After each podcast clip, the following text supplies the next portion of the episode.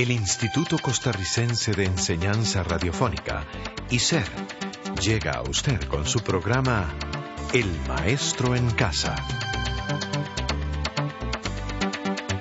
El Maestro en Casa, un programa educativo a su servicio.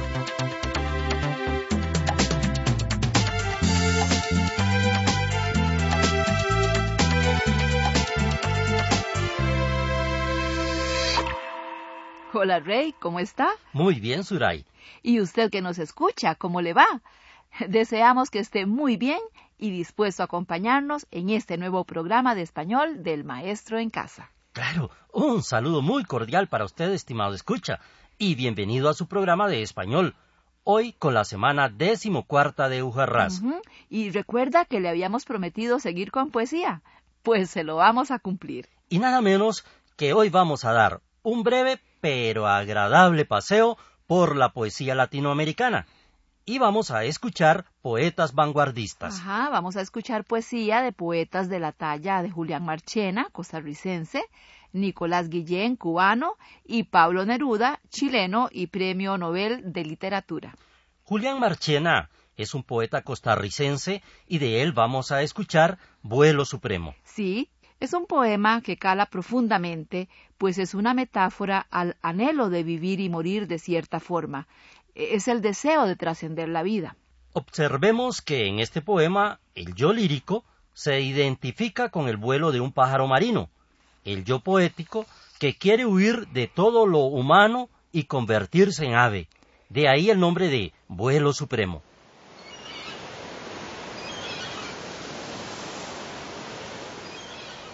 Quiero vivir la vida aventurera de los errantes pájaros marinos.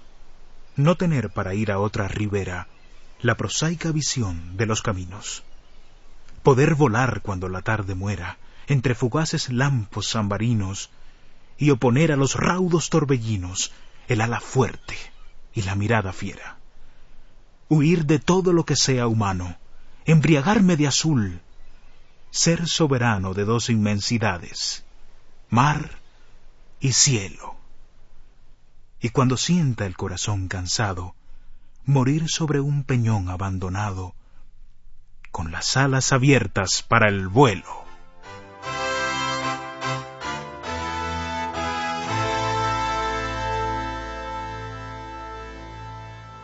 Exquisito este soneto de Julián Marchena, poeta costarricense.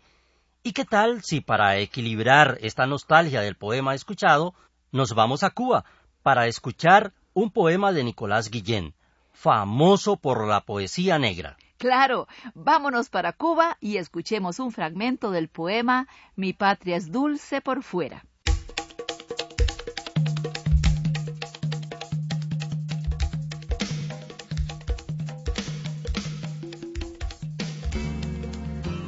Mi patria es dulce por fuera y muy amarga por dentro. Mi patria es dulce por fuera, con su verde primavera, con su verde primavera y un sol de hiel en el centro. Qué cielo de azul callado, mira impasible tu duelo. Qué cielo de azul callado. Ay, Cuba, el que Dios te ha dado. Ay, Cuba, el que Dios te ha dado con ser tan azul tu cielo. Un pájaro de madera me trajo en su pico el canto. Un pájaro de madera. Ay, Cuba, si te dijera yo te conozco tanto. Ay, Cuba, si te dijera que es de sangre tu palmera, que es de sangre tu palmera, y que tu palmera es de llanto bajo tu risa ligera. Yo, que te conozco tanto, miro la sangre y el llanto bajo tu risa ligera.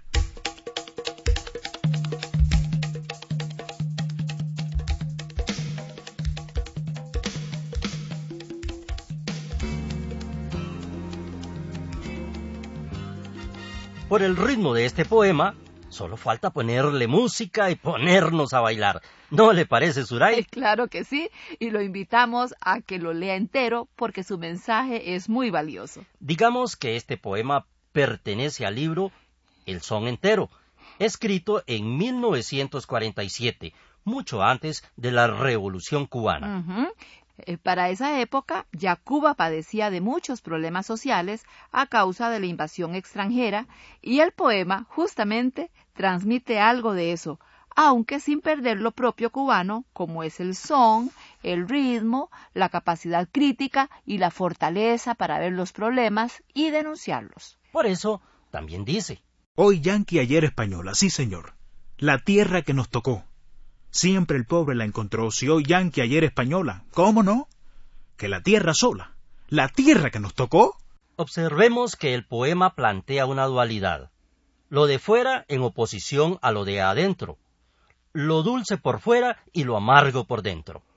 El yo lírico toma un tono de reclamo a la justicia, porque hay dolor en la gente y no se hace nada al respecto. Ajá, y para terminar nuestro paseo poético, ¿qué le parece si cerramos con el poema 20 de Pablo Neruda, poeta chileno?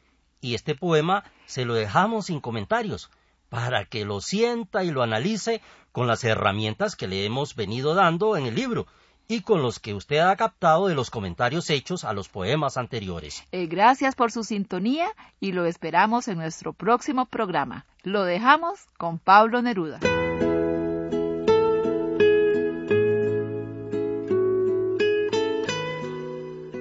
Puedo escribir los versos más tristes esta noche.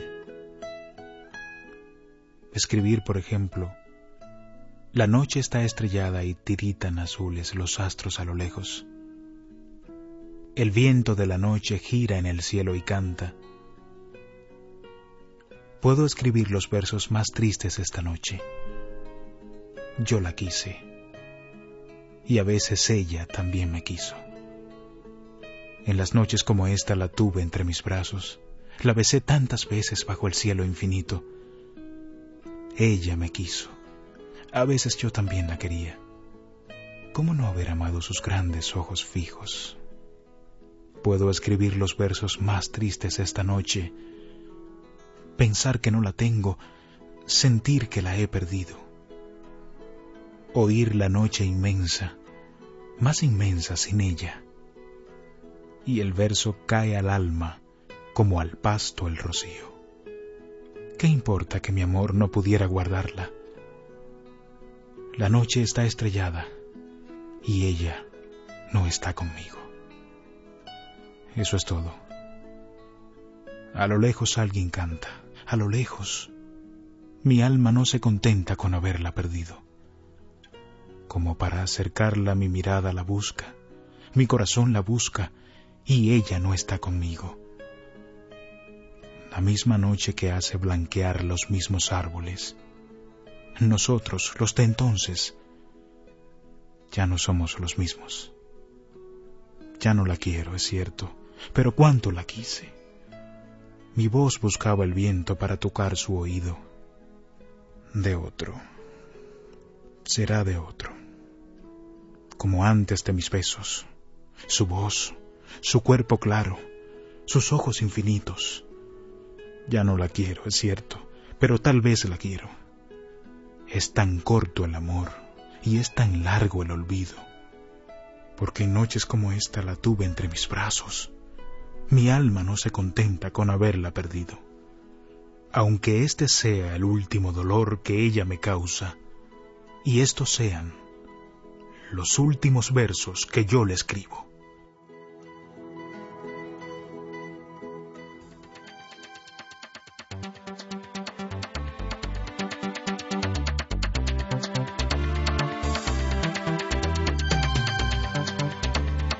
Este programa fue producido por ICER en colaboración con el Ministerio de Educación Pública.